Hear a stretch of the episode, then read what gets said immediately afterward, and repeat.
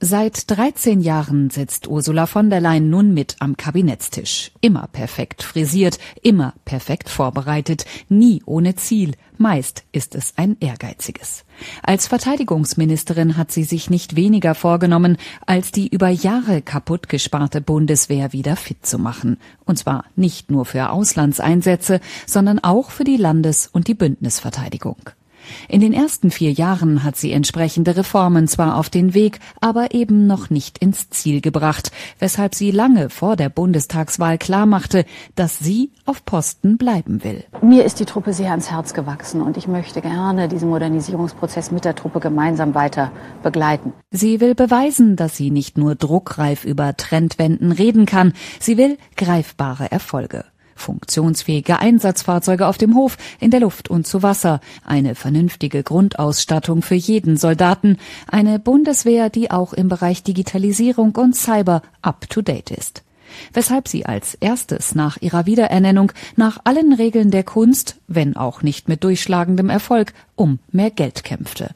Sie warb, mahnte, suchte sich Verbündete. Sie legte ein Grundlagenpapier zur Konzeption der Bundeswehr vor, nutzte Mängelberichte, um klarzumachen, wie wichtig es sei, dass der Verteidigungshaushalt nicht nur in diesem Jahr, sondern auch darüber hinaus stetig wächst. Sie drohte angesichts des Haushaltsentwurfs damit, wichtige internationale Rüstungsprojekte platzen lassen zu müssen und untermauerte ihre Forderung nach mehr Geld mit einer seltenen Protokollnotiz. Das heißt, sie stimmte den Haushaltsplanungen für die kommenden Jahre erst einmal nur unter Vorbehalt zu. Und ich will hier deutlich sagen, wir stehen ganz klar zum Zwei-Prozent-Ziel in der NATO.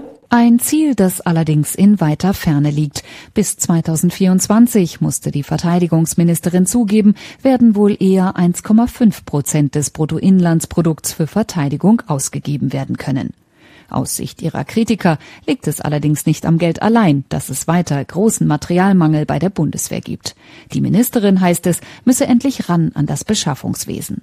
Eine Taskforce erarbeitet derzeit Vorschläge. Ende des Jahres sollen sie vorliegen. Wir sind noch lange nicht am Ziel. Wir müssen beharrlich weitermachen. Das ist noch richtig harte Arbeit, die vor uns liegt.